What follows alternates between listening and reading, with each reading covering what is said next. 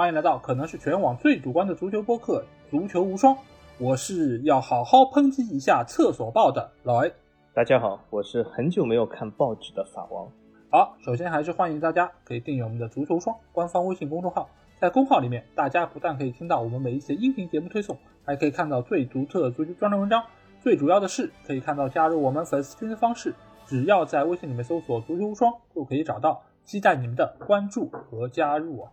那这期节目我们会和大家来聊一个非常有意思的话题啊，因为我们平时在看我们的懂球帝或者说虎扑的时候，会经常看到啊，有很多新闻是援引于哪一个国外的媒体啊，比如说《太阳报》或者说是《每日电讯》等等等等。那我们在观看这些新闻的时候，其实也会问自己一个问题：这条新闻到底是不是那么可信？这个转会的消息是不是能够让球迷从树上下来啊？那这期节目我们就会和大家来盘点一下这些平时可能是耳熟能详啊，都听到过他们的名字，但是他们的可信度以及公信力是不是如他们的名字一样如雷贯耳的？那这期我就会和小吉来和大家盘点一下这些媒体啊，因为我们之前在聊到足坛鄙视链的时候，其实有谈到过一个概念啊，就是鄙视链在九层妖塔。啊。那这次我们在聊到这些足球媒体的时候啊，我其实也是给他们排了不同的八个等级啊。那我们接下去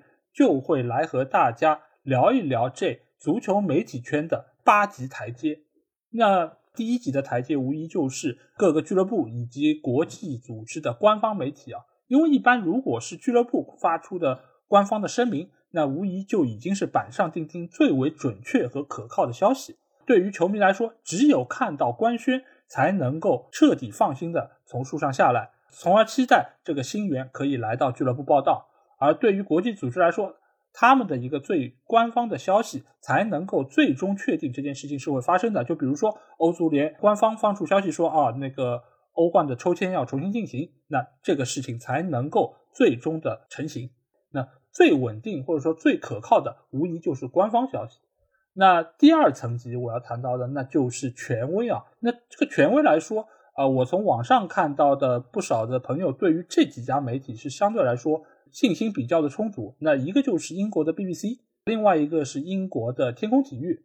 之后是德国的踢球者杂志啊。这三个媒体基本上是被认为是仅次于官方最可靠的一个权威媒体。那我想先问一下小杰，你觉得这三个媒体是不是能够被称为仅次于官方的最可靠的媒体呢？或者说，有没有其他的媒体你认为也可以排到权威的这一档里面？我觉得是有的。首先来说，老 A 的这个八级台阶，主要的出处就是一个懂球帝上传阅已久的那张图片，对吧？那里面有各个级别，就是把各路媒体的可信程度排了各路级别，然后老 A 呢加以了这个修改。那这个图片呢，其实我想说，首先是感谢这个热心的球迷制作了这样的一个图片，它的制作的质量虽然没有这么的精美。但是呢，我也看出了，也是通过了球迷看新闻或者是看球时间的积累，所以说对某些媒体做出了一些至少是片面性的总结吧。但是我觉得这个图片有几个问题，一个问题就是说他对其实欧洲的有些媒体还是不够那么的了解。虽然呢，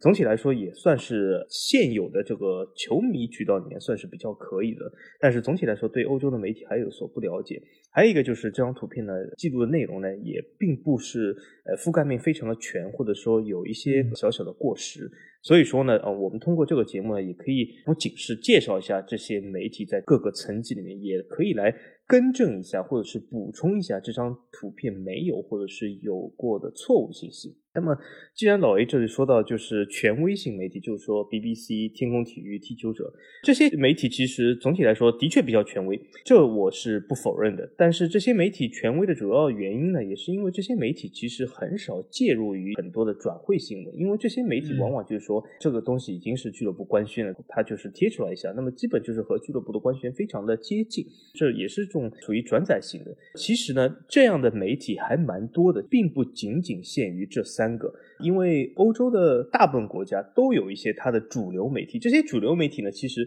它并不是主要是报道足球为主的，但是这些主流媒体呢，它往往有一个体育板块。那么这个体育板块呢，就是看这个主流媒体的性质。如果这是一个正经的媒体，并不是那种八卦啊，或者是这种什么小道消息啊这样的媒体，这样的正经媒体呢，它往往它的体育板块呢，也是以这种官宣或者是非常确认的信息源为主。那么这里就包括 BBC，大家就知道 BBC 肯定不是一家体育媒体，对吗？但是它有体育板块。那么英国的天空体育，它也是天空电视台旗下的一个板块。那么《踢球者》的确是一个足球为主的杂志，那么是在德国。但是类似的东西呢，大家会发现其实还有蛮多的，甚至有一个其实是被列在了第三集里面，就是那个法国足球。其实法国足球，我曾经挺喜欢买他们杂志的，后来我放弃了。放弃的主要原因是什么？因为法国足球太呆板了，他因为也是金球奖颁发的媒体嘛，所以他讲究的是绝对的准确。那么你讲究绝对的准确，你就看不到任何带有猜测性、主观性或者呃这种小道的评论。那么就有的时候会使这些文章没有那么的好看。所以说，有的时候法国足球呢，虽然它也是讲法甲为主，但是有的时候我就觉得它略显无趣。那么从这个角度来讲呢，它的可靠性或者它的准确性仍然是非常高的，应该是准官学，因为它作为一个金球奖颁奖媒体，它是不能有这种错误的信息的。但是呢，这里我还点到一点，就是说，其实各个国家都有类似的报纸，比如说法国还有那些更大的媒体，比法国足球远大的，比如说《费加罗报》啊，《世界报》啊，比如说《自由报》或者有的人翻译《解放报》。这些都是主流的大媒体他们以政论性的新闻为主，但是也有一小个豆腐块的这样体育板块，或者是网站上你也可以点击体育，虽然那里面内容不是很多，但这些体育基本也是准官宣的搬入，啊，所以和这个 BBC 和天空非常像。那么还有一个什么形式，就是说有些国家它的是以一个大集团的形式出现，就比如说法国，它是以整个大集团，比如说队报和法国足球都是隶属于同一个集团。那么这个集团旗下的媒体呢，它各个媒体有不同的针对性。比如说法国足球，它是纯准确性、官方宣布啊，等于说，所以你可以把它列为权威级。但同一个集团旗下的其他媒体，它或许就不怎么样了，因为等一下我们可以往下介绍，就是有些媒体它倒不是说故意散布谣言，而是它的信息源更为的激进啊，所以我们等一下说。但是。法国足球和一些大国家的主要报纸或者是主要媒体的体育板块，我觉得都可以列为权威性。但是权威的另一个面，我可以说是无趣性，因为因为为什么？等这些媒体都宣布了，其实连老 A 和我都已经知道这件事了，就是他宣布不宣布已经无所谓，了，对吧？所以说，这是我对权威性的看法啊。对，因为权威性的这几个媒体啊，尤其是英国的这两家 BBC 还有天空体育。那其实他们就是目前英超的一个官方转播机构，所以他们对于英超联赛的一个关注程度，或者说他们的一些记者，其实往往都是有相当大的一些俱乐部内的人脉，所以他们能够得到消息，一方面是比较准确，而且出于他们这些媒体本身的一个定位啊，他们也是要保证这个情况的一个准确性，他们才能够比较放心的能够放到版面上面。所以这两家媒体目前来说，他们会比官方的消息来得更早一点，但是他们也不会早太多，因为一旦就是他们能够发出来消息，一定是俱乐部内部已经是达成了共识，而俱乐部内部他们又需要起草一些官方的文字新闻通稿。对对，所以这个时候啊，他们可能也就是会早一天甚至几个小时来发布这样的信息。那所以他们的准确度确实是比较的高。而且，尽管 BBC 是属于一个比较权威的新闻媒体，但是他们其实也是比较早就介入到足球这一块，所以 BBC 的体育板块其实也是相对来说可信度也是比较高。至于《踢球者》杂志的话，它其实和法国足球是一个类型的，就是他们是专业的足球类的杂志啊。而且，《踢球者》也是世界上第一本足球类的杂志，它也是经历过二战等等的一些波折之后，一直走到了今天。包括也有非常多的教练啊。曾经也都是这本杂志的一个读者，慢慢慢慢通过它来了解足球这项运动，包括也是对于他们的执教有非常多的一些受益。所以这三家无疑是权威媒体中的一个翘楚。当然，刚才小吉说到的那个法国足球作为金球奖的主办单位，他们其实也是有相当大程度的一个可信度啊。当然，为什么我会在这里把队报放到第三位？主要的原因就是这不是我说的，这个是网上的那个统计表格。而且我也不只是看到了那一张表格，我其实在网上找到了多个版本。这一次的八级台阶其实也是基于这几张表格的一个汇总。而且我也可以发现，就是这些表格或者说图片，他们肯定也是经历了不同的年代，因为其实中间也是有一些口碑上的出入，包括也增加了不少新的媒体。当然，这个中间还是会有很多的新兴的媒体，他们并没有提及。我们也会在这期节目中啊，慢慢来和大家聊。那在聊完了权威级之后，我们来到了下一个等级，也就是可信级。可信级的话，除了刚才我有提到的《那对报》，其实还包括了英国的《独立报》，包括法国的《回声报》，德国的《图片报》。那这几个报纸其实也是各个国家主流的一些媒体啊，所以其实他们给出的消息可以说和权威级也是比较的接近。但是他们由于有一些报纸，它可能并不是专门的足球类的报纸，而且他们可能所在的那个体育板块也并不是作为他们一个主要的经营方向，所以他们给出的消息相对来说不如权威级那几家那么的可信啊，因为毕竟他们可能所拥有的记者或者说人脉并不如那几家就是专业类的足球媒体那么的权威，但是他们作为本国比较知名的报纸，他们还是能够给出比较准确的一些消息。而且他们也可以在某种程度上代表这个国家的一个信誉程度啊。那小金，你对这几家报纸有什么样的一些看法吗？这个级别呢，我是这样看的，就是刚才我觉得法国足球呢是可以归为上面一级权威级的，那么对报呢是可以放在这一级的，因为为什么呢？因为在这个 S N C 这个集团的下面呢，就是它的各个媒体的定位是不一样的。那么法国足球它的定位是权威性媒体，就是说它的信息源必须要完全百分之一百准确，它才会放出来，那么就会显出这个所谓的无趣性。但是队报呢，它的这个针对呢就是不一样的。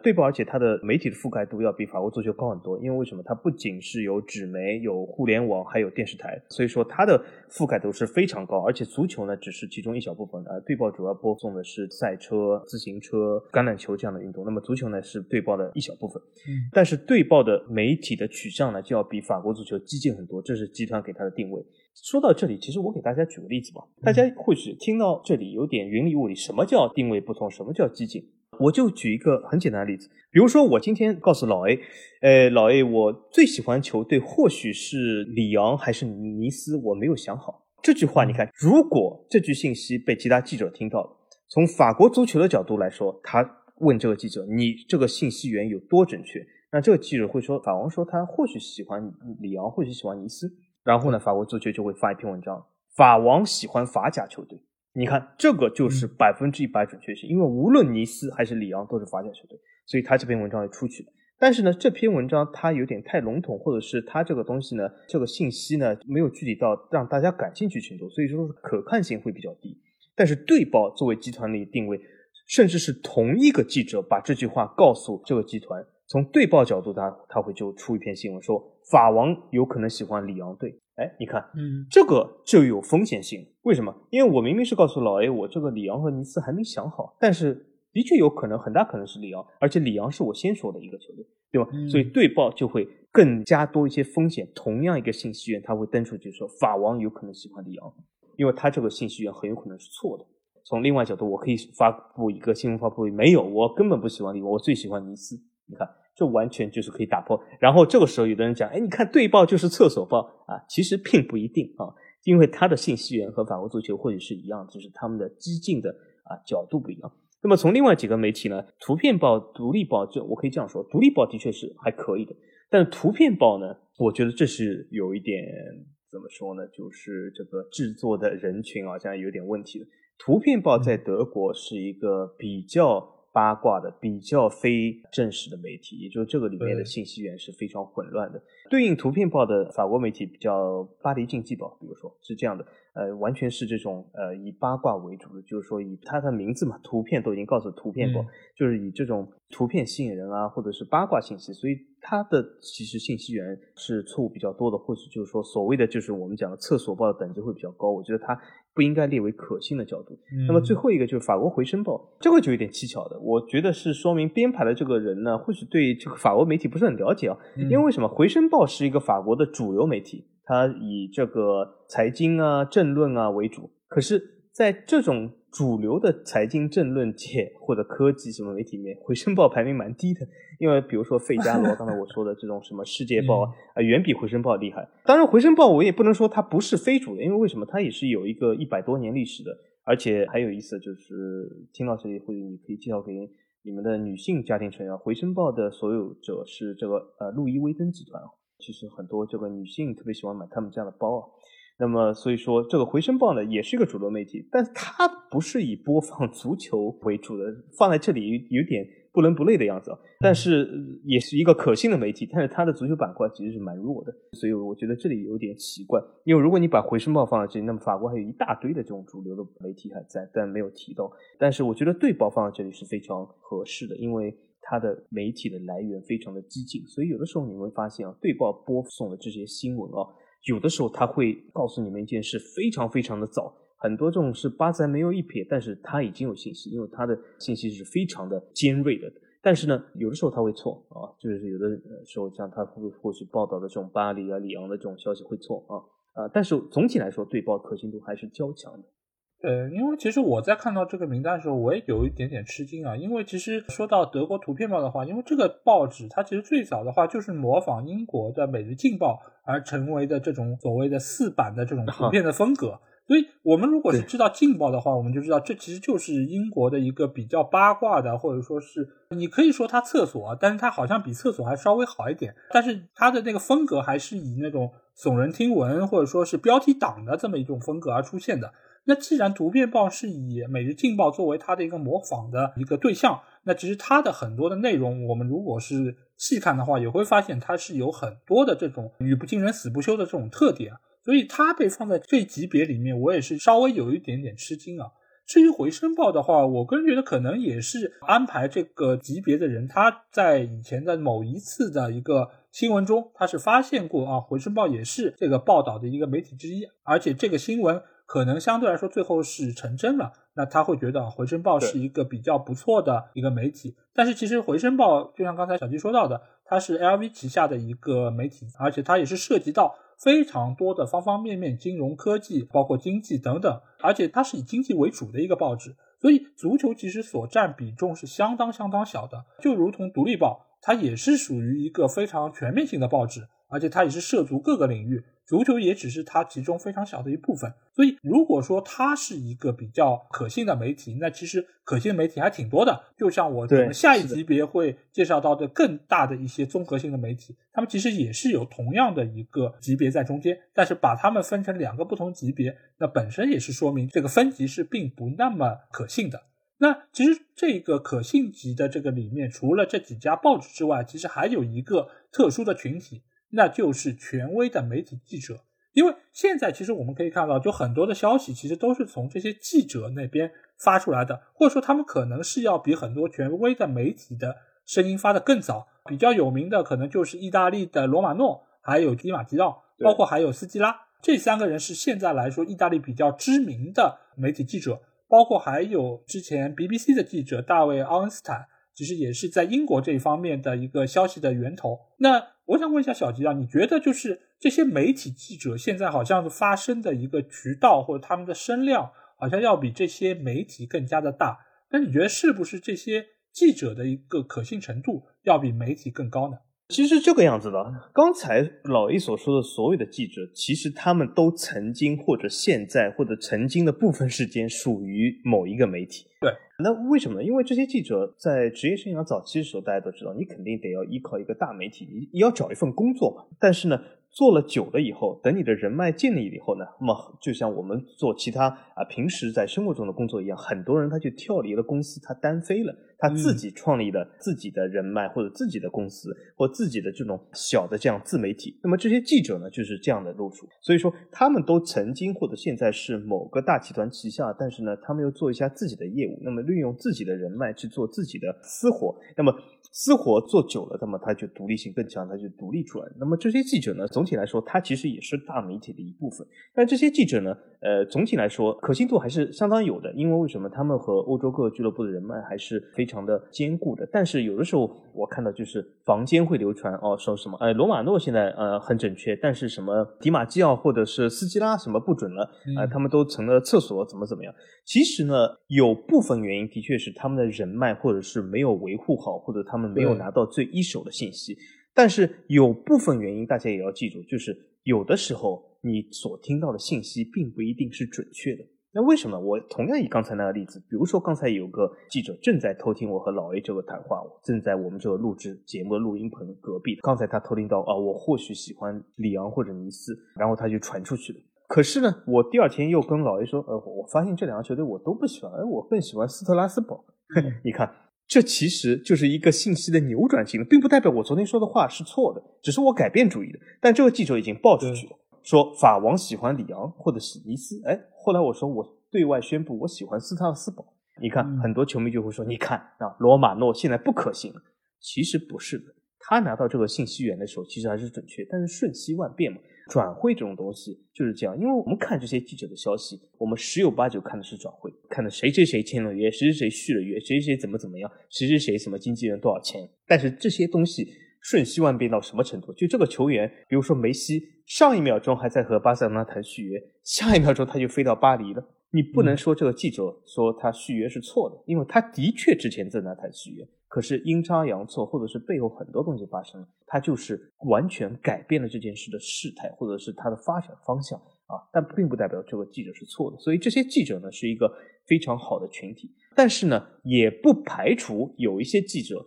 他因为单飞好以后啊，大家就发现很多人他本身在这个大媒体旗下还是蛮靠谱的，但单飞了以后呢，他更需求流量了，他更在乎自己的自媒体的这种商业广告了，或者他更在乎这个点击率了。那么他有的时候会铤而走险，说一些不太靠谱的东西，或者他根本没听清楚。就比如说，他根本没听清楚法王说喜欢里昂还是尼斯，他就说啊，法王喜欢的是里尔。他其实没听清楚，他只听了第一个音，然后他就猜测了。那为了流量，为了抢先。有些记者的确会做出这些事来，那么对他们口碑呢是会造成一些下降。比如说意大利还有一些除了迪马基奥斯基拉罗马诺，还有这种什么加莱蒂这样各类的这样记者也蛮多的，但是有些人的可信度相对来说低一点，就是他们猜测的部分比例会高一点。但是这几个记者呢，我觉得啊总体来说还是非常靠谱的。对，因为其实我先说一下就记者和媒体的关系吧。因为我们看到的很多媒体的消息，其实也是由记者采访得来之后整理成的文章，然后以媒体的形式来发布。所以每一篇文章背后，其实都是记者自己的观点，以及他们的消息源所得出的结论。只是现在有更多的记者，他们从幕后走到了台前，他们拥有了更多的话语权，而且也借助于互联网上各种媒体的平台，所以使得他们从以往的他们需要背靠，比如说 BBC 或者天空体育这样的一个媒介。才能够发生，以至于到现在，他们每个人都可以有自己的 ins 啊，或者是 Twitter 账号来发布他们所谓的正确的消息。所以，只是他们的一个形式有所变化，并不代表他们的消息源这方面有任何的变化。而且，每个人之所以能够得出不一样的结论，一方面是由于你要看他们的呃人脉是不是特别的能够直达核心。因为有些人他可能了解到是俱乐部的高管，他给你的消息相对来说是比较准确的。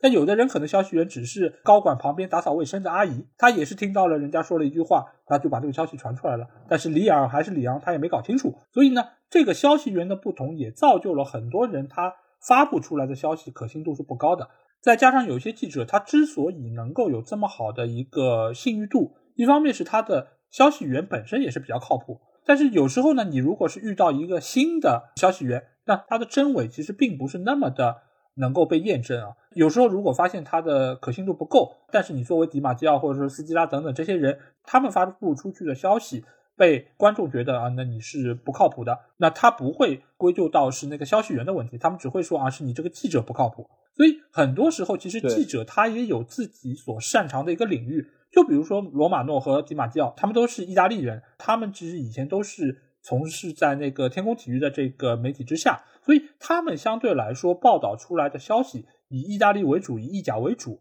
但你说他们给你的很多，比如说西甲的或者说英超的消息，那他们肯定也要借助自己的消息源才能够得到这方面的一个可能性。这个时候其实就牵涉到你的消息是一手消息还是二手消息。这个时候其实就需要记者自己能够有甄别真伪的一个能力，再加上他们需要有多方多面的一个消息源来进行横向对比，从而得出一个相对比较准确的一个结论了。所以目前来看，可能罗马诺他的一个可信度是比较高，或者说在这一阶段他的人脉还是起作用的。因为我们也知道，很多俱乐部也好或者官员也好，他们的一个人员的更迭也是很频繁的。你的一个可能核心的消息源，过两年之后他就离开了这个核心的位置，那他的消息显然就不是那么准确，那他的消息可能也是二道贩子。那这个时候，因为我们可能也玩过那种什么 “copy 不走样”，对吧？你第一个人模仿给第二个人可能比较准确，但你再给第三个、第四个、第五个，那越到后面就会走样的越厉害。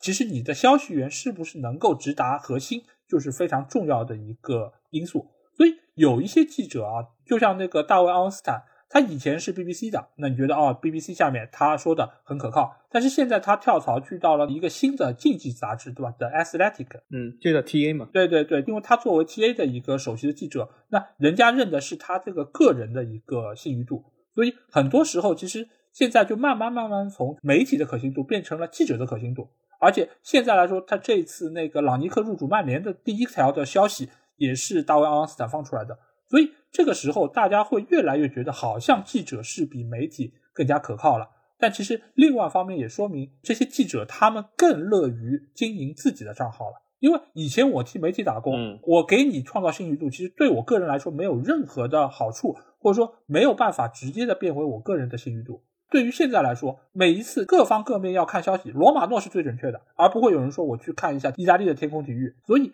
这个时候，他们已经学会了经营自己的一个品牌。相对来说，目前的一个媒体时代啊，可能记者要比媒体平台更加受到各方各面的一个肯定和关注。好，那接下去我们来聊一聊第四级别啊。那这个级别被我称为叫一般型啊。这个其实中间也有非常多，就像我们刚才说到的，像法国《回声报》以及英国《独立报》一样的，就是这个中间也有啊，比如说英国的《泰晤士报》、《卫报》还有《每日电讯》这几家，其实也是综合性的大报纸。他们中间的体育板块应该来说可信度也是比较高，只是这不是作为他们报纸的一个主要的平台。当然，还包括一些所在城市的一些地方报啊，就比如说慕尼黑日报，包括曼彻斯特晚报，或者是伦敦晚集报等等，这些其实是扎根在当地城市，所以他们对于所在城市的俱乐部肯定也有所谓的跟队记者，这个也很好理解。就像我们中超也有非常多的记者，其实是跟队的，他们只要是针对自己所在俱乐部的消息。相对来说是比较可靠，就像我们什么五星体育，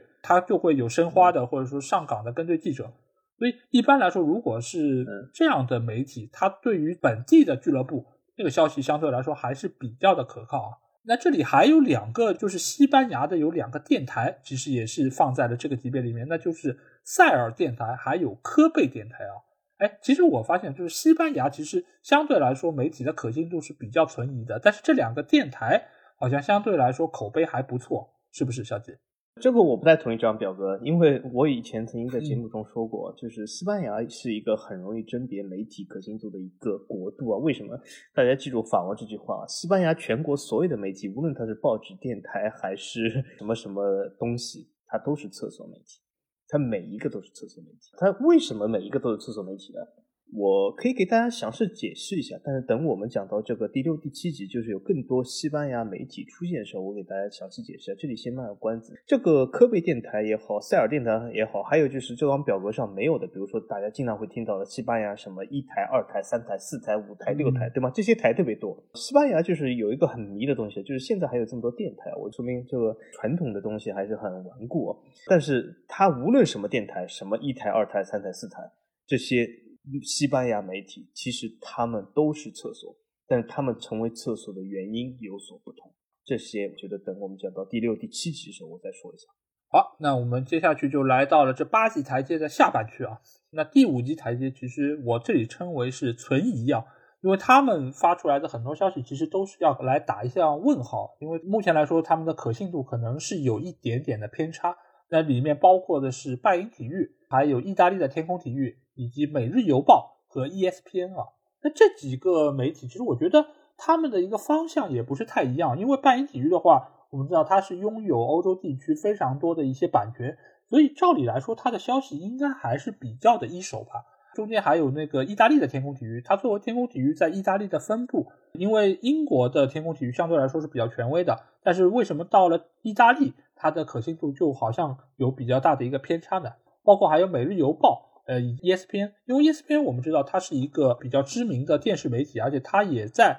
亚洲地区有非常大的一个名气啊。因为我们以前看英超的话，会经常看到 ESPN 以及它所在的那个 Star Sports，所以它其实一直以来都是比较权威的一个代名词。但是 ESPN 为什么也会被放在存疑的这一档里面？我觉得有非常多的原因，可能是在于 ESPN 它的这个规模有点太大了。所以使得他在足球这方面的一个精力分配上面可能是有所不足，造成了他很多的消息源太多太杂。那你既然范围一广，消息多，那你的一个可信度或者说你的准确率肯定就会有所下降。所以也使得 ESPN 目前来说，它好像可信度并不是那么高。而且 ESPN 现在好像有非常多的精力是被放到了篮球这一部分，也使得足球在他们的这个商业版图里面并不是特别的受到重视。所以也使得 ESPN 是来到了这么样的一个等级里面，包括《每日邮报》，其实它也是有一点点半厕所的一个方式啊，因为它的一个主要的办报的理念其实有点像德国的图片报，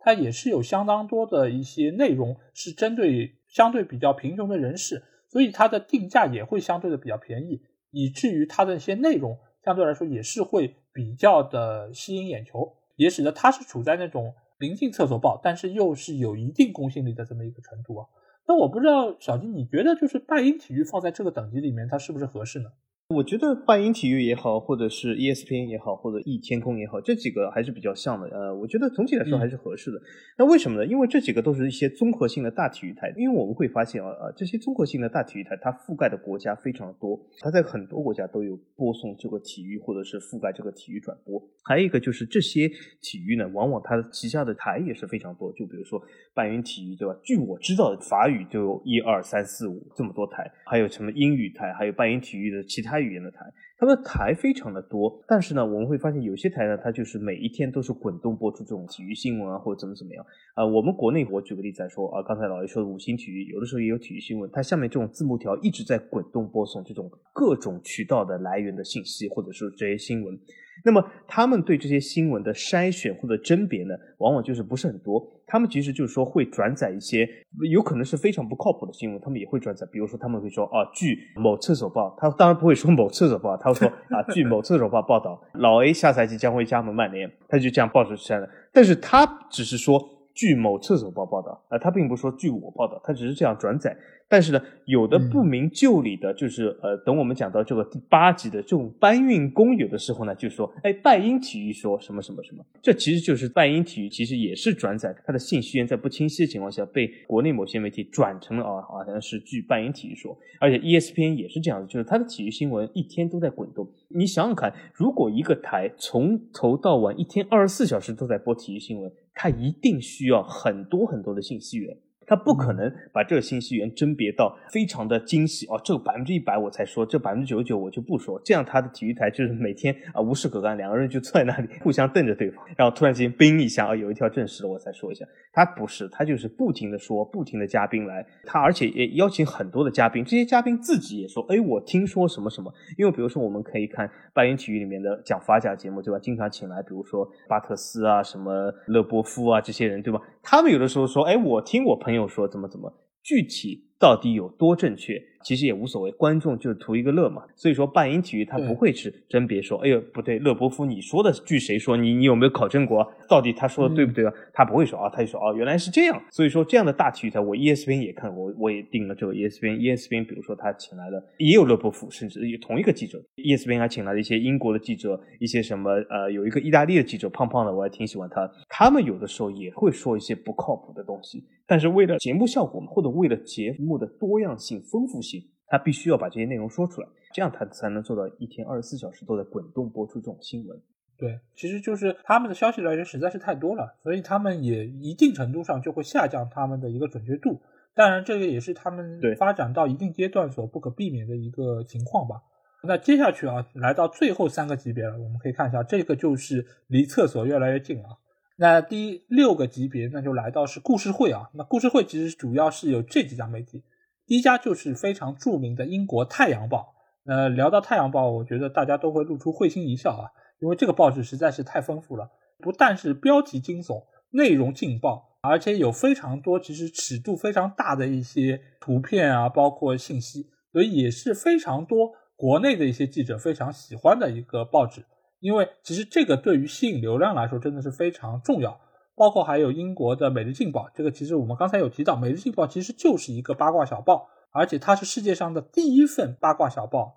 所以可以说是这个领域的一个开创者。那接下去呢，还有三个来自于意大利的报纸，那就是米兰体育报、罗马体育报，还有都灵体育报啊。这个其实也是目前来说经常会放出一些关于意甲的消息。那小金觉得这三家报纸真的是配得上“故事会”这样的一个称号吗？这三家报纸，其实我告诉老 A，他们之间还有鄙视链呢。啊，是这三家报纸，对的，对，你还不能说这三家报纸都是同一个级别，因为这三家报纸互相看不起啊。那为什么呢？从大局的角度来说，我同意这三家报纸其实，在第六或者第七集，因为其实第六和第七集已经没有很大的区别。因为为什么呢？太阳报不是俗称说报道这种球员的花边新闻那是非常准确，但是报道这种转会什么那就胡扯。其实，所以我们今天谈的是转会嘛，转会的可信度。所以说，太阳报其实也是一种厕所级的胡扯报纸。但是呢，就像我刚才就是卖个关子，就是说我为什么不具体说西班牙媒体呢？就是在厕所报的角度。他们报道出来的内容，它的最终的这个表现形式，其实都是厕所，都是胡扯。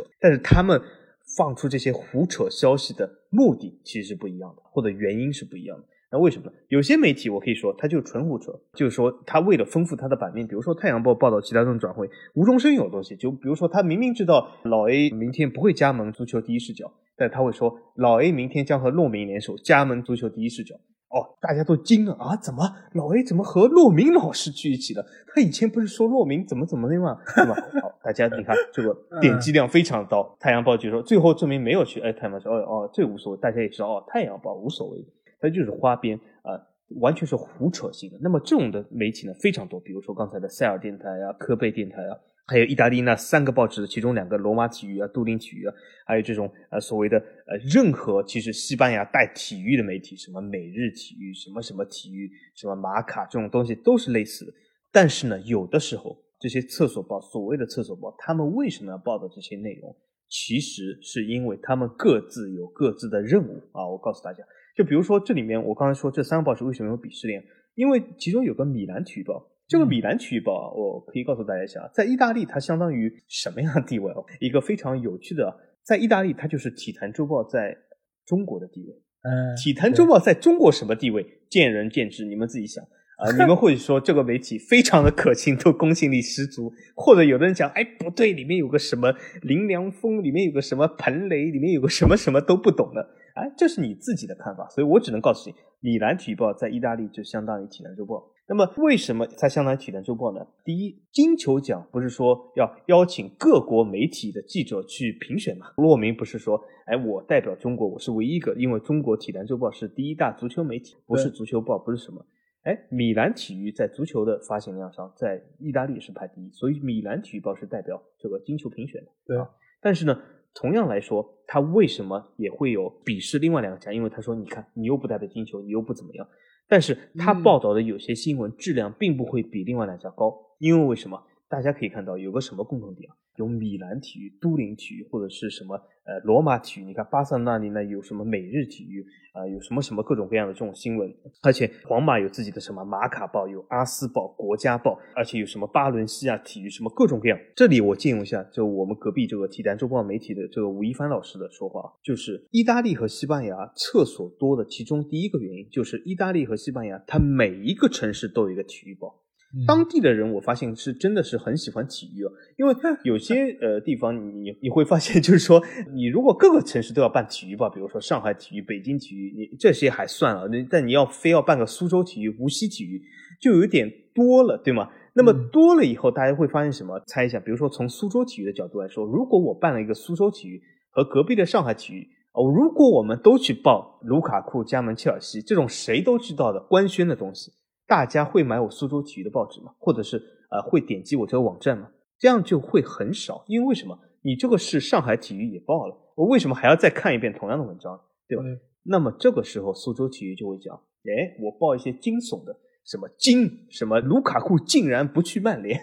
或者惊什么 C 罗差点去曼城这样的惊悚的这种东西，或者他就吸引这些流量。当然了，这里面胡扯的可能性很高啊。那么米兰体育也是这个，因为他要活下去。所以他有的时候报道一些靠谱的东西，但是他不靠谱的内容非常多。那么从另外一个鄙视链角度来讲呢，他为什么又是能够代表这个金球呢？因为他的确有些靠谱的东西，而且每一个城市的体育，他们其实还有一个不可多得的这个任务。为什么呢？我讲到这里发现，就是很多西班牙或者意大利的球队，其实他们都有自己的专用御用媒体，就这些媒体呢，其实是俱乐部的喉舌。就他明明知道这件事，俱乐部也知道这件事是假的，但是就让他爆出来。就有的时候，俱乐部要通过这些事试探一下别人的口风，或者试探一下球迷。比如说，你看尤文图斯，他比如说想买入伊卡尔迪，但是他不知道买入伊卡尔迪以后球迷会怎么想，他就会委托都灵体育写篇文章啊，说尤文即将要签伊卡尔迪。好。当时啊，如果尤文的球迷都反应什么？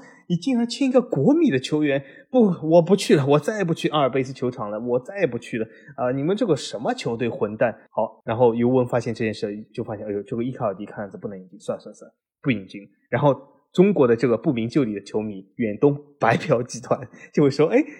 都灵体育，你看是厕所报瞎说，你看尤文根本没有要引进伊卡尔迪。哎，其实我可以告诉你。尤文还真的让都灵体育这么干，这种厕所报到登峰造极的就是在西班牙。刚才就是说，我告诉大家就是为什么西班牙全国上下无论什么媒体，无论什么体育，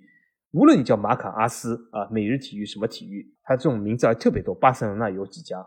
马德里有几家，而且马德里还有马竞的媒体、皇马的媒体。就各种各路各数种，西班牙一台、二台、三台、四台、五台、六台、七台、八台，这么多台啊！每个而且出来主持人都梳了一种很落后的、很土的这种大包头。他们为什么能够呃这么多？是因为他们都是每一个俱乐部的喉舌。就比如说皇马要买入姆巴佩，他要试一下啊，到底外面媒体风向怎么样。他突然就会报皇马以前姆巴佩，哎，这个球迷就说啊，这么好啊，太好了，那么就坚定皇马决心。如果球迷说什么这么贵啊，我们皇马已经没钱了，你还要买姆巴佩？这种时候他就要犹豫。所以这种媒体呢，就担任俱乐部的喉舌啊，它的作用非常的多。而且呢，担任这个喉舌不仅仅是转会啊，更多的是用于什么续约或怎么样谈判，非常的多。他会放一个消息：皇马想和拉莫斯续约。呃，很多球迷说，哎呦，拉莫斯这个工资这么高，还是不划算。算算算，而且这个时候呢，皇马就可以说，你看大家的呼声，就是我们还是不能留你，再见，我们不和你续约。他就可以说应球迷要求。可有的时候，大家有没有想过，什么叫应球迷要求？你是从怎么角度来说啊？球迷想这样的，就是通过这些厕所媒体的喉舌啊，他们发出这种莫名其妙的信息，就看球迷的反应。所以这是意大利和西班牙球队的惯用套路。那么最后一个什么套路呢？就是他们为什么会成为厕所包呢？而且意西的媒体特别多呢，就是意西我们会发现它的转会特别多。西班牙、意大利球队，我不知道为什么，就是他就是不能静下心来踢个足球啊，他就是每年就要转会。你们看一下转会的量啊，就是无论这个价格先。摆在一边不谈，就转会的量一息特别的多，他们一直转会转会转会，这个球员就是转来又转去，对吧？好像换了好多地方，就是他们转会的量多，他们用了这种厕所媒体呢，就是来压价格或者试探对方口风。我举个例子，在真实世界里面，其实说你是没有 FM 这样的游戏，你不知道对方出价多少或者对方心理价位。比如说你想买伊卡尔迪，伊卡尔迪到底多少钱呢？没人知道，他就会通过独体育播放消息，尤文一千四百万签伊卡尔迪。这个时候呢，有的时候中圈套的，比如说巴黎就会说什么一千四百万，这是谣言，不可能不卖。这个时候一问就知道，原来你一千四百万是不卖，的，那么一千五百万怎么样，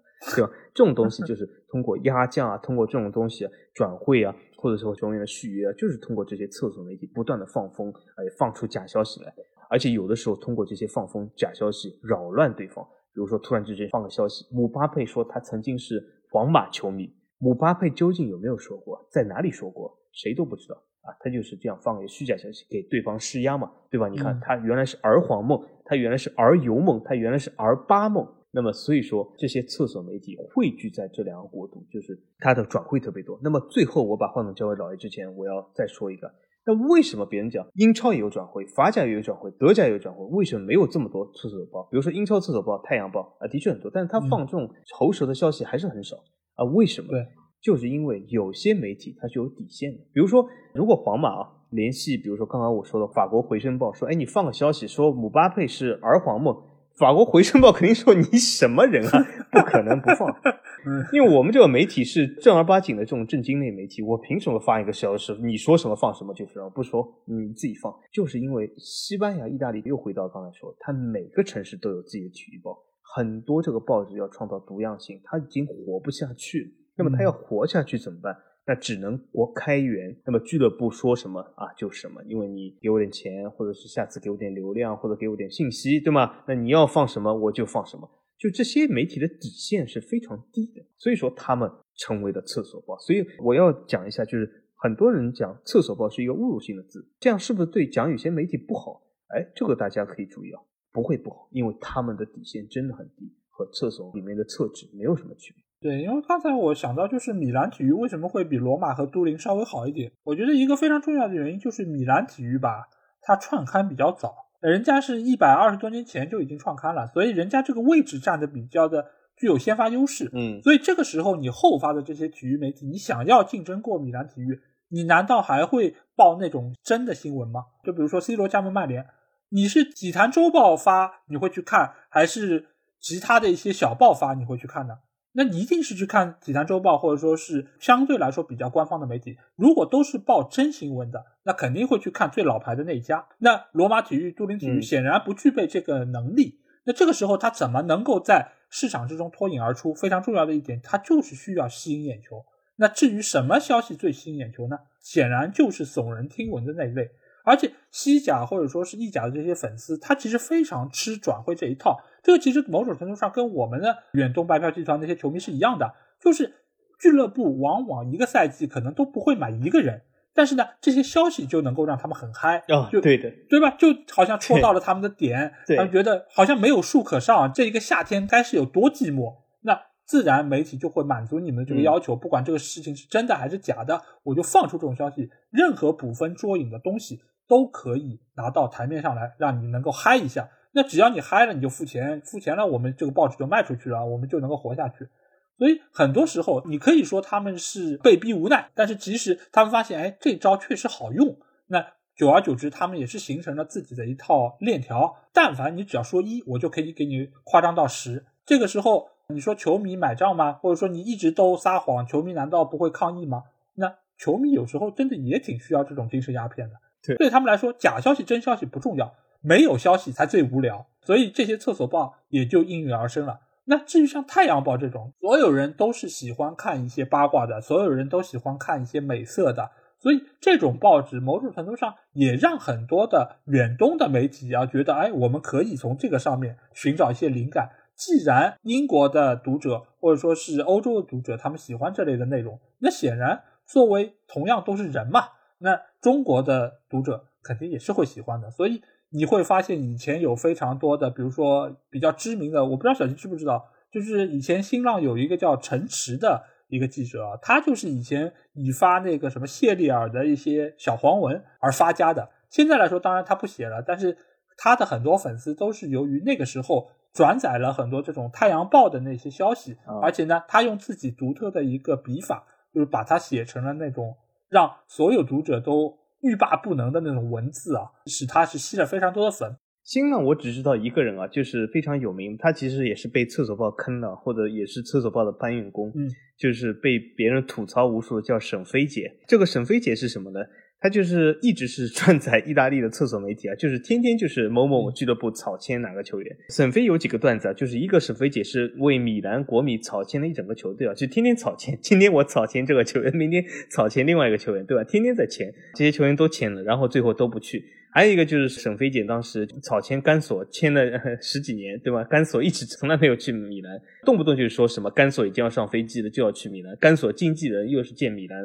什么俱乐部已经有草签的合同，就这种东西特别多。其实新浪沈飞姐的这个，她其实就是一个纯翻译而已，她的来源就是意大利就是厕所报，就是印证了刚才老 A 讲的，就是这些媒体他为了。这个销量，他必须要编出一些故事来，而且天天草签这个球员，那个球员。其实我们会发现，刚才老爷讲了一个非常有趣的现象，我也感受到，就是意大利和西班牙俱乐部，他们真正买来的球员或许没有那么多，但是如果你看新闻的话，这两国联赛的俱乐部一年要买几千个球员，真的，你只要打开这些俱乐部的新闻，你一定会发现，三条之内必有一条，这个俱乐部又草签谁了，要买谁了。对吗？呃，皇马、巴萨、尤文、米兰、国米，无论有钱没钱，无论这个俱乐部是多么的捉襟见肘，就算巴萨现在穷的揭不出锅啊，食堂的钱都没有的俱乐部，天天就是要炒钱哈兰德，炒钱什么，对吗？就是一直在发这种东西，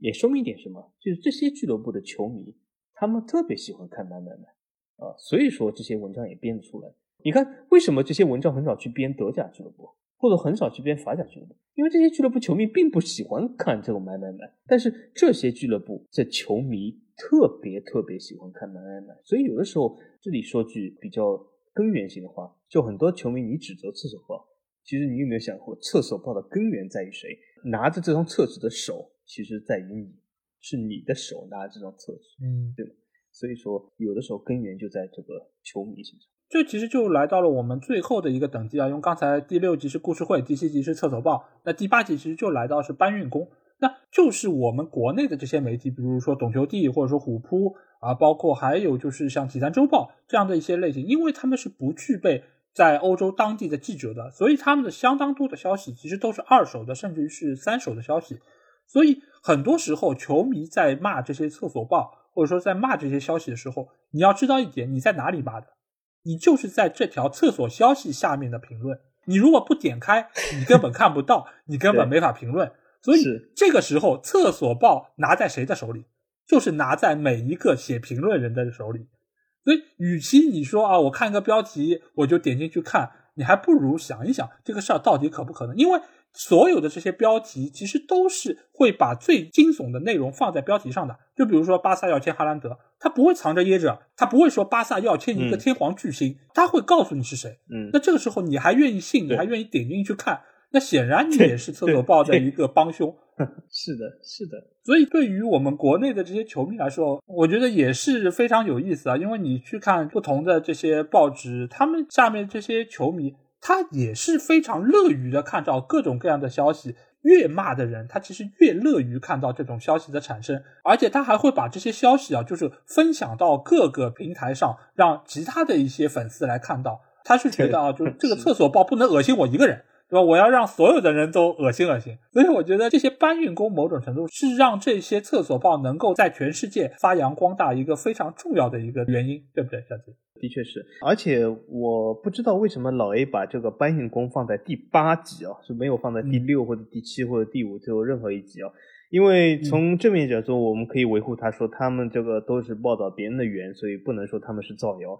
但是我这里同意老 A，或者我不知道老 A 是不是这样想。啊？我觉得他们排入第八集的有一个原因是什么？就是同样是瞎搬运和厕所包一样，但厕所包有的时候还会原创一些乱七八糟的垃圾内容，但至少是原创的。可是我们问一下，像懂球帝这样的媒体，他原创过什么东西？就算你说的是再垃圾或者造谣，你原创过出来吗？没有，一点点原创都没有。你就算造一篇谣说哈兰德加盟巴萨，出来给我看看，他也没有。就是说，它呢是属于连造谣的能力其实都没有，就是整个媒体就是一个平台，就是一个搬运工。它其实不能叫一个媒体，它就是一个平台单位，它不是一个媒体，因为它没有任何的报道能力，它就是一个翻译机构。比如说，我曾经也说，《体坛周报》就是一个翻译机构啊，它就是不停的翻译，把这种东西翻译给你成中文给你看看。所以，我觉得在媒体的角度来说，它的排名是非常厚的，甚至要比。编造留言的媒体要排更后一级。我为什么会把它排到第八级啊？一个非常重要的原因就是，你就算是厕所报，它其实也是有非常多的消息从俱乐部内部拿到的，所以它其实还是第一手的消息，而且它也是有非常多原创东西。而对于搬运工来说，他完全不管你这个东西的真和假，他也没办法去核实，他也不会有驻地的记者去报道，所以他给出的大量的内容其实都是不用动脑子的。我只要。翻译出来就可以，我甚至都不用翻译，我找一个谷歌翻译都 OK。那我把这个内容就拿过来了，我就发出去了，我也不用为此担责。甚至于，我觉得很多的这种国内媒体的一些毛病啊，其实也是从这些厕所报或者说是故事会的一些媒体上来的。就比如说我们经常会开玩笑嘛，就是 UC 的这种什么标题党，动不动震惊，动不动就是要有这种非常夸张的标题，对，哭了。对，所以所以这些毛病其实都是从这些厕所报来的。你好的不学，确实把这些糟粕的东西一个一个都搬了进来，对吧？随同那些一手的或者二手的消息一起搬运了进来。所以我觉得这些媒体他们其实也是为了能够吸引到流量，已经是不择手段了。其实也是把整个媒体圈的一个风气都是给带坏了，所以我会把他们放在第八的这个等级上面啊。那其实，在说完这八个台阶之后，我其实有几个问题，就是想要来和小吉讨论一下，因为其实这个或多或少我们其实也刚才有谈到过，那就是同样是媒体，为什么有的媒体它是权威级的，啊，有的媒体它是厕所级的？那为什么他们之间的可信度会差这么多？小吉，你觉得他们到底是什么情况？是他们所针对的受众不一样吗？一个是它媒体的对新闻来源的甄别的呃度不一样，就是把关的这个度不一样啊。有的媒体就是它对这个新闻源的真实度把关十分牢，有的呢稍微松一点。但是松一点的，能够造成一些轰动性的或者更早的这种早期的轰动性新闻。那么，如果把关太严的话，就形成了官媒，就是会比较无趣。那么，还有一个呢，就是这种所谓的呃，刚才我说的，就是俱乐部的喉舌，他就是有的时候故意的呃放出一些东西。那么，有些大媒体他是不愿意成为这种东西，因为成为俱乐部喉舌，说句实话，是 坊间说的是一件非常 low 的行为啊，因为为什么？去了这样的机构，并不是那种非常呃一呼百应、非常高级的东西这种行为其实是对媒体来说是非常丢脸的。另外一个呢，就是有些厕所报，他为了销量，他为了点击，他明明知道是假的，也会说出来啊，就是为了点击，为了销量这种东西。所以说，这个媒体的可信度的确是相差非常的多，就看这个媒体对新闻报道的这个态度。但是呢，媒体业呢，那么老 A 应该这个比我更了解。但是，就从我的了解来看，就媒体业在这个全世界已经一百多年了，对吗？各种各样的媒体一直都是在这样存活下去，他们都有自己的生存之道。如果每个媒体都是那种，报道呃十分正确的新闻，这也代表这些媒体的多样性不够。那么有些媒体呢，它就是比较激进的。那么我的个人看法是这样的：如果你只是对这个信息来源的甄别度不够，或者是想激进一点，那我同意的。但是我个人认为呢，就是后两种呢，就是说作为俱乐部的喉舌啊，什么试探口风啊，或者是纯瞎编啊，这两类，我希望今后的媒体还是少一点为好。有的时候激进的新闻，比如说你就新闻没有听全，或者是捕风捉影，那么我觉得也可以，因为或许有些捕风捉影，就像中文不是说了吗？无风不起浪，或许本身就是一件正确的事啊，只是对方还没有完全的下定决心。但是这种完全是俱乐部喉舌或者瞎编的啊，这种东西我觉得还是越少越好。对，因为其实作为媒体人来说，在国外他们其实是非常注重自己的一个职业操守，他们也是非常宣扬媒体的一个独立性啊。就是我写什么东西，我以发表什么观点，其实都是要依据事实、依据准确度来作为我的一个第一要务。所以这个时候，他们会非常注重，尤其是这些比较权威的媒体，他们会非常注重这个消息的准确度，甚至于他们会反复核实这个内容到底是不是真的。但是呢，有一些媒体，它是为了能够获得流量，或者说他们能够获得更多的一些经济利益，所以他们会出让自己一部分的这个媒体的独立权。所以这个时候，其实也就要每一个媒体来平衡好自己的一个度，一个就是你在准确度上的一个坚持，另外一个就是你在经济收益上的一个坚持。所以你会发现，类似于像 BBC 或者天空体育这样，它在背后的资本已经足够雄厚的情况下，那它会更加的注重它的一个权威性，因为这个时候他不缺这点钱，他觉得我就算不赚你这点钱，不掐你这个饭，我们也可以活下去。所以他们会更加的准确。而规模越小的媒体。他们由于资金体量的不足，所以使得他们能够让这个媒体运营下去的压力就会非常大。当你一个人连饭都吃不饱的时候，你的一个道德底线一定会是相对比较低的。所以，厕所报就由此应运而生。所以你会发现，厕所报会在哪里出现？意大利和西班牙这两个经济相对来说比较差的国家，而英国、德国或者说是法国，一般来说可信度都还是比较高的。尽管英国也会有一些小报。但是这些小报其实和厕所报还是有相当大程度的区别，因为它的内容其实并不涉及到非常根本的一些消息，它只是有一些插科打诨或者说八卦的内容，仅供娱乐。所以英国的这些报纸再怎么样，我觉得它底线也还是要比厕所报要更高的。但其实另外一方面来说，厕所报它每一篇文章或者每一条消息都是假的或者说瞎写的话，久而久之，很多的球迷肯定也会觉得啊，你写的我就不信了。你的公信力下降到一定程度，那他还是会流失掉他的一些球迷啊。那小金觉得，他们如果一直这样瞎写下去，他们不知道自己的结果会是变得非常糟糕吗？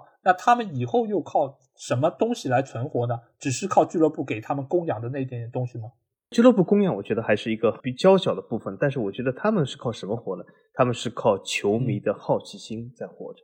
那为什么呢？就像刚才老 a 说的。骂厕所报的球迷，你是在哪里骂的？都是在这条新闻下面骂的，说明什么？说明这个球迷已经把这文章点开了，那么他的流量已经拿到了，他的后面的广告已经有点击度了。那么我们可以，如果反过来说，就是球迷，我想问你一个问题：你为什么要点开这个新闻呢？就比如说那些已经无厘头到极点的新闻，我就问一下听众朋友们：你们有哪一个点了哈兰德即将加盟巴萨这条新闻？你们为什么要点？巴萨有任何可能买哈兰德吗？不可能。但是你为什么要点？就是你心里面也有一种残存的想法，或者是你对足坛真的不了解？你觉得巴萨就是一个这种大俱乐部，什么和黄萨人对吗？他想买谁就买谁，他的钱很多人不是球迷现在在流传嘛？巴萨钱是有的，只是这个西甲不给他钱是一个阴谋，这个工资表上不给他，其实有钱的很多球迷就宁愿相信自己想要相信的东西。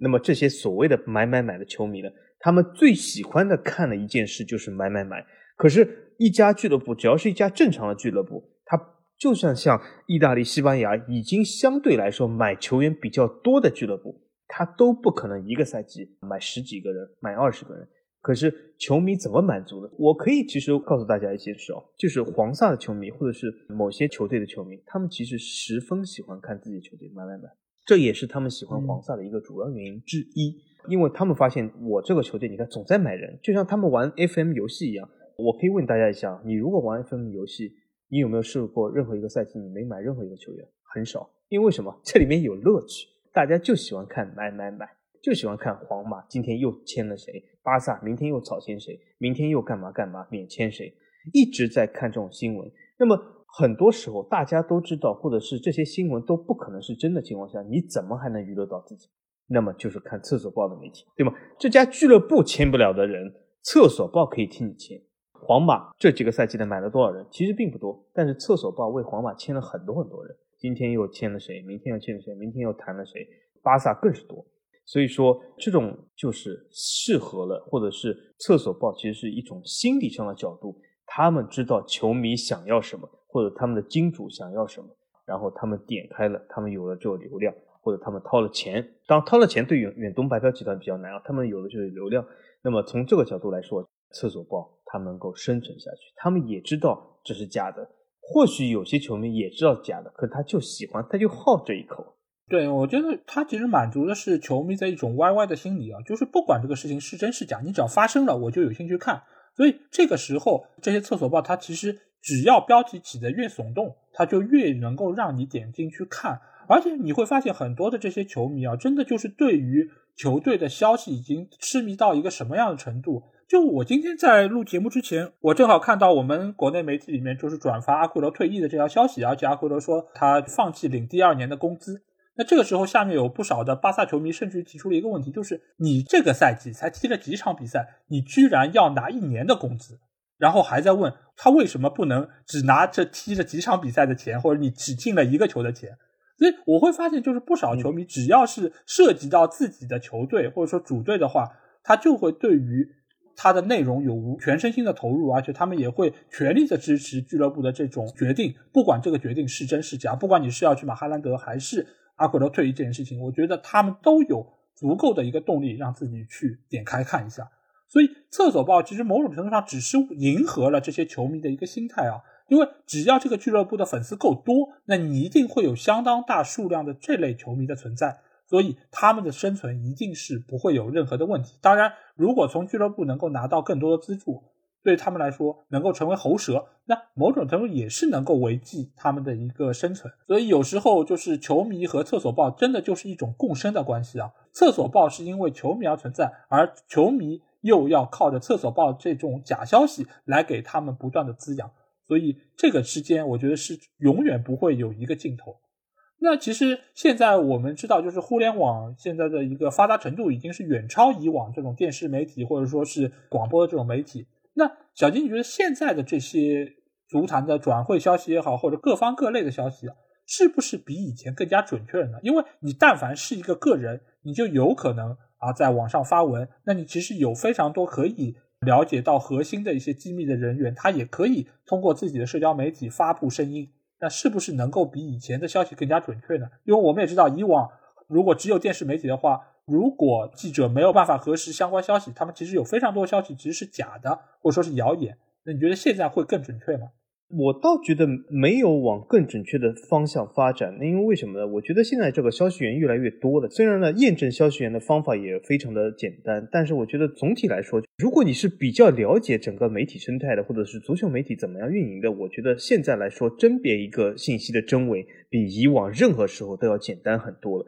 就比如说很多新闻，其实我一看就知道这道新闻是假的，是厕所媒体，没有点开的必要性。但是有些新闻它是有具体的、有一定的可信性的，这种甄别的难易度，我觉得是大幅度的减小了。但是从准确性的角度来说呢，我倒觉得未必。为什么呢？我这里提一点，就是刚才我们讲这个八级内容都没有讲到的一个什么媒体，我们没讲到，就是在欧洲现在不少国家吧，他们新兴的足球媒体有一个自媒体，就是我们这里没有提到。我举几个比较大的，比如说法国最大的这个足球呃梅卡托，还有德国最大的这个一足球。当然，我这个翻译的名字是我根据这个名字来意译啊。它究竟中文官方名字叫什么？或许不是这样，但大家有兴趣可以查一下。就这些媒体非常的多，那么这些媒体的多出来了以后呢，就是这些自媒体的发达，它导致了各种各样的信息源更大了。比如说啊，一足球啊，或者说足球梅卡托这些自媒体，他们发布的消息来源其实也未必准确，有些也是引用于这个厕所报，所以说他们这个呃自媒体的这个铺开的面更广啊，所以导致其实消息源未必准确，而且是越来越多，但是鉴别起来还是相对来说比较容易的。那么另外一个程度就是什么呢？现在其实欧洲我发现足球自媒体啊。它的呃发展程度其实非常的强大，强大到其实都有点要取代传统。就举个例子来说，刚才我说的足球美体的，或者是这种一足球，他们已经大到什么程度？就是大到他们所在的某些国家的足球联赛的转播权是在他们手里的，不是在传统媒体手里所以说，这些自媒体已经非常大了。另外一个就是新兴的互联网媒体，比如说亚马逊，呃，现在已经进入了欧洲足球转播，法甲啊，这个赛季的转播权也在亚马逊手里，啊，一半在亚马逊对吧，一半在拜因体育。所以说这些新兴的媒体的加入，其实使整个足球媒体的广泛度更高了。从另外角度来说，来源更高，一就是说各种鱼龙混杂的信息也会更多了。但是我觉得，由于信息的发展，由于这个我们更了解俱乐部，由于各种各样的信息的。发达，我们对鉴别这个信息的真伪还是呃难度降低了。哎，我在这件事情上的看法倒是跟你不一样呢。我觉得难度更高了。为什么这么讲？因为如果对于我们看球比较久，或者对于这种消息比较有一些 sense 的人来说，可能甄别起来会容易。就比如说哈兰德去巴萨，显然这不是一件真的事情。但是如果是一个刚看球不久的球迷，他看到互联网上这么多的消息铺天盖地而来，哈兰德去拜仁，哈兰德去巴萨，哈兰德去皇马和姆巴佩相会，等等等等这些消息，包括去曼城，包括哦，对对对，也有这个消息，对对和皇马对，对，那粉丝肯定 c o n f u s e d 这个事情到底什么鬼？他到底有几个哈兰德？是他爸一起去了吗？为什么他会今天去这里，明天去那里？而且你你发现吗？就是我们群里其实也有人问出同样的问题。因为他会说啊，到底是这个人会去哪里？你们能给我一个准确的吧？你要放到以前电视台也好，或者怎么样，一般只有一个消息，不管这个消息真还是假，它就一条消息。那对于球迷来说，我就是接受和不接受两个结果。而现在来说，你可以看到各种各样有公信力没公信力，各种各样的来源，本国的、他国的或者第三方的，那他会懵逼的，他完全不知道哪一条是真的。我是指这样啊，就是说为什么它难度会有所降低啊？就是说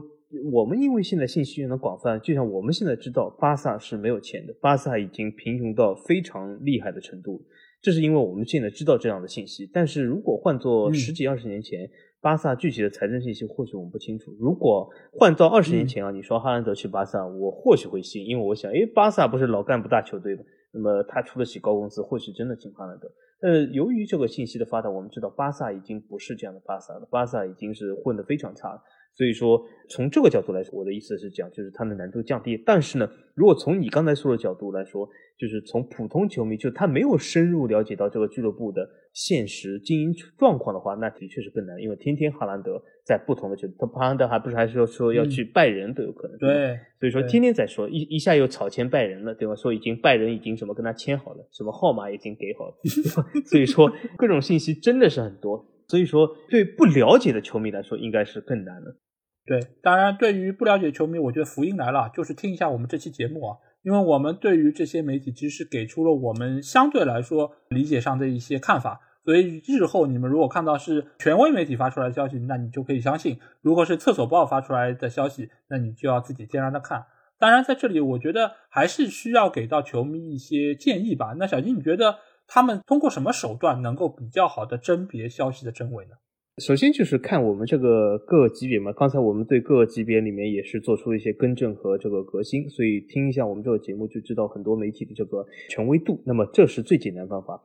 第二个简单方法就如果你还懒得说啊，这里呃有八个级别这么多我记不住。那么我可以告诉大家一下，也有一些更简单的规则吧。首先，规则第一就是刚才我说过的，只要是西班牙媒体报道的东西，它基本都是厕所，所以说你都是没有可信度。如果你可以点开这个文章，说是据西班牙什么《每日体育》，据西班牙《马卡》，据西班牙《阿斯》，只要是西班牙的，其实百分之九十九就是厕所，都是瞎编。那么意大利的话，准确度比西班牙稍微高一点。如果是意大利的来的消息的话，嗯，如果不是这种罗马诺的消息，那么我觉得百分之八十是瞎编，但百分之二十是真的。但如果是罗马诺来说呢，那么它的准确度会高一点。那么这具体来说就可以看我们这个八个级别。另外一个就像老 A 说的，就是其他几个国家的媒体的它的准确度比较高，因为它其他几个媒体它的下限没有这么低，而且不是说每个城市都有一个体育报，它的生存环境没有这么恶劣，所以说从这种角度来说还是比较多。那么最后一个甄别方法呢，就是我还是请大家就是还是要，如果你真的会非常喜欢一个球队的话，我觉得你还是要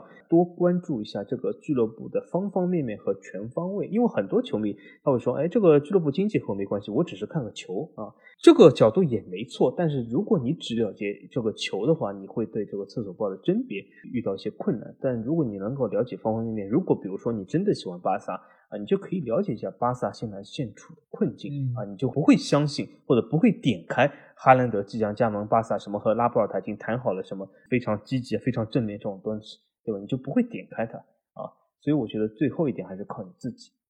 对，因为其实足坛的很多消息其实还是基于事实。事实是什么？就是有一些财政的报表，或者说是德勤的那个收入的榜单等等，这些其实是比较准确的。很多的结论其实都可以通过这些数字的东西来直接的判定可能或者不可能或者百分比有多少。但是可能很多球迷他觉得我懒得去看这么多东西。那我觉得你可以针对几个公信力比较高的媒体。只看他们的消息，那我觉得可能会踩雷的风险可能就会比较低。所以这个时候，每一个球迷他们心目中肯定也会有自己的一个秤，就像你去某宝买东西一样，你会看这个店铺是几星皇冠，或者说是多少的一个信誉度。那其实，在每个球迷心中也会有自己比较信任的那些媒体。那你只看他们的消息，或者比较信任的记者，那你只看罗马诺或者说是迪马基奥的这些消息，那相对来说你会。比较的稳妥一点啊，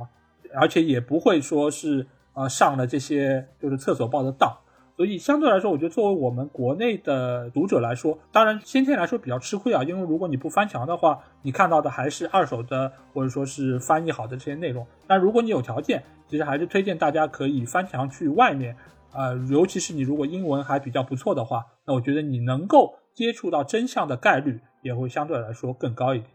好，那今天这期节目我们基本上要聊的就是这样，而且我们也是通过了我和小鸡这么多年看球的一个经历，对于这些媒体给出了我们的一些看法啊。当然，这个中心其实还是可能会存在一些偏颇，当然，随着时间的一个更迭，他们的一个权威度其实也是会发生不同程度的一个上升和下降。就像迪马基奥在曾几何时，